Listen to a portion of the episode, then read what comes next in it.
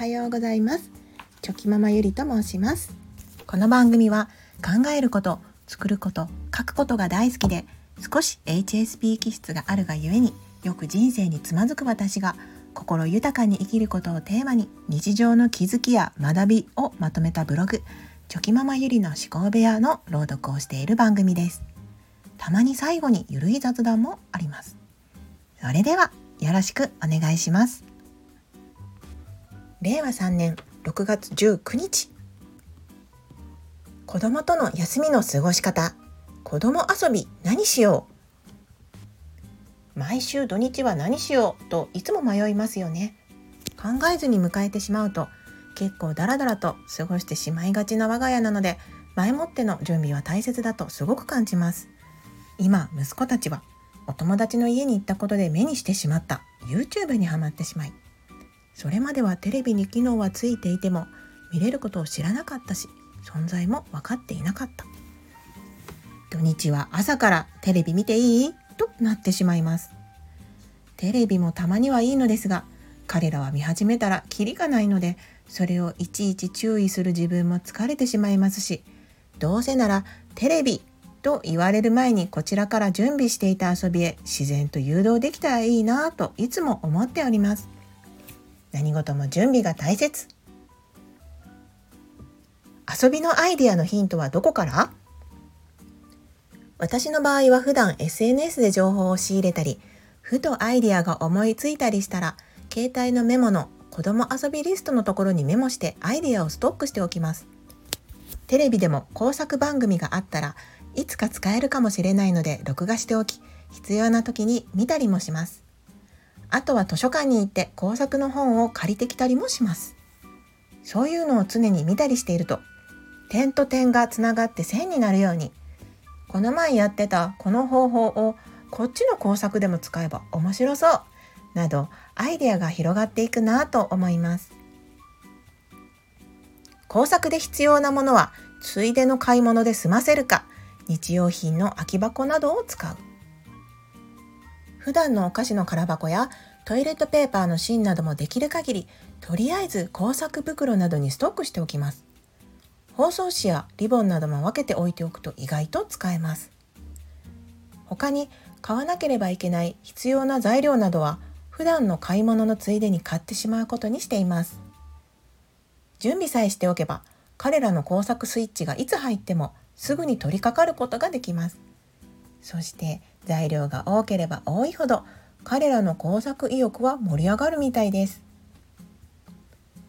週間天気予報で休日の天気をチェック。そして土日の週間天気予報を見ておきながらその日はどの遊びをするのに適しているのかを考え前日から準備しておきます。今の季節なら外遊びだったら川公園。日陰もちゃんとあるところ。雨の日なら工作。大掛かりな工作ならば午後からもゆっくりできる日がいいな。子供の体調のコンディションも考えて軽めの家遊びがいいかな。などなど毎週土日を迎えるまでに心づもりをしておきます。心づもりをしておかなければ親の私もなかなか朝一からエンジンを全開にできないのです。外で遊ぶならなおのこと。お昼をおにぎりにするのかちゃんとお弁当を作るのかまで考えておかないといけません。でも考えておくと当日もスムーズに動くことができストレスも最小限でいけます。我が家の家遊びメニュー。いろいろとあるのですがとりあえず思いつくのを書いてみます。工作。最近は工作で食べ物シリーズを作るのがブーム。粘土水遊び。水風船を水を入れずに膨らませて遊ぶ。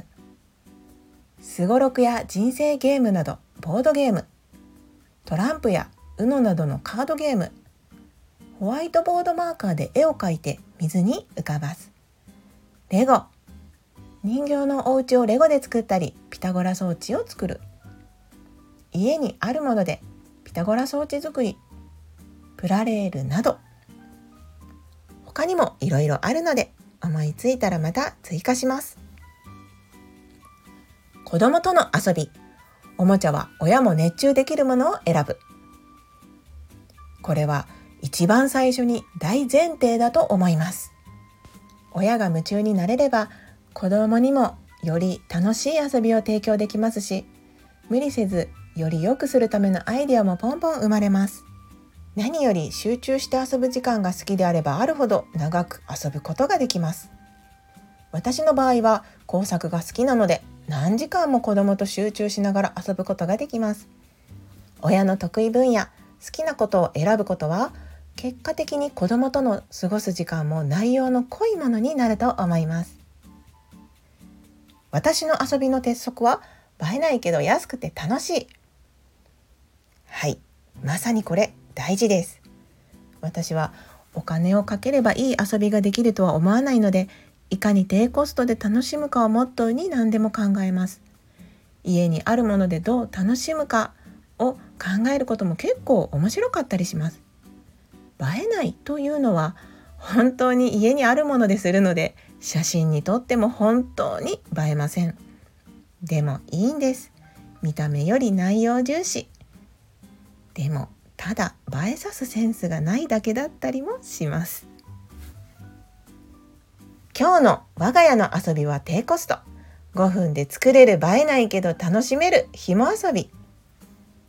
低コストも低コスト。今日はビニールの紐を使って遊びました。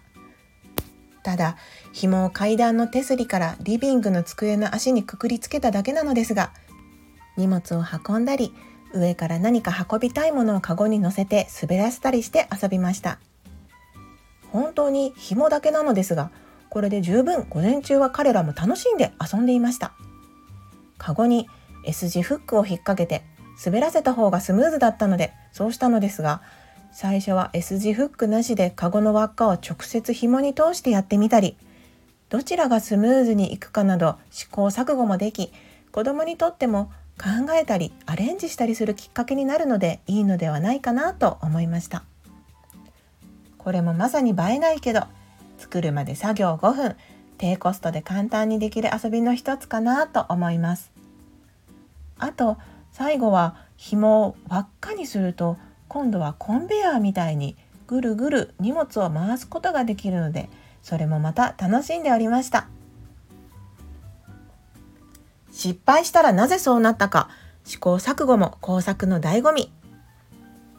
工作は失敗しながら何度も作ったりして完成度を上げていくので彼らが失敗した時はチャンスだと思いなぜそうなったのかどこがそうなる原因かを考えさせる声かけを心がけています。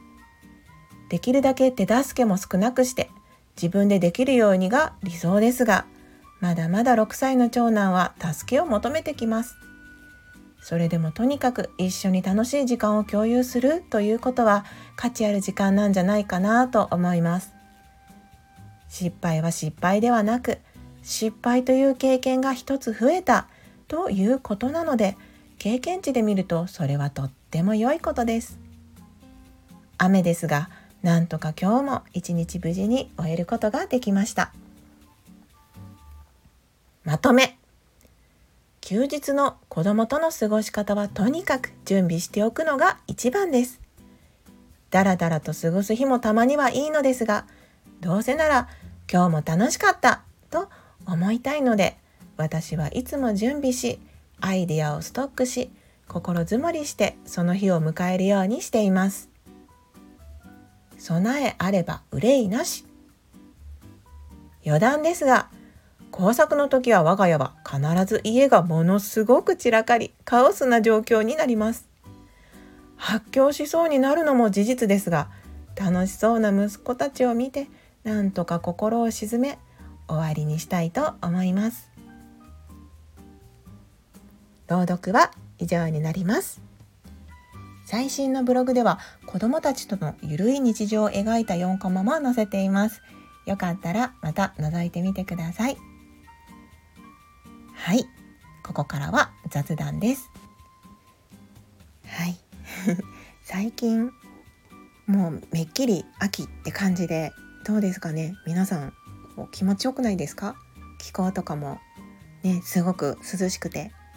まあ日中は結構日差しが強い日もあったりはするんですけどもう朝晩なんか本当に涼しくて夜なんかこうちょっと網戸にしていると虫の声とか聞こえてきてリンリンリンとか なんか本当にこう涼しげな音自然な音が聞こえてくるのでいや気持ちいいなと思って最近は秋を感じています。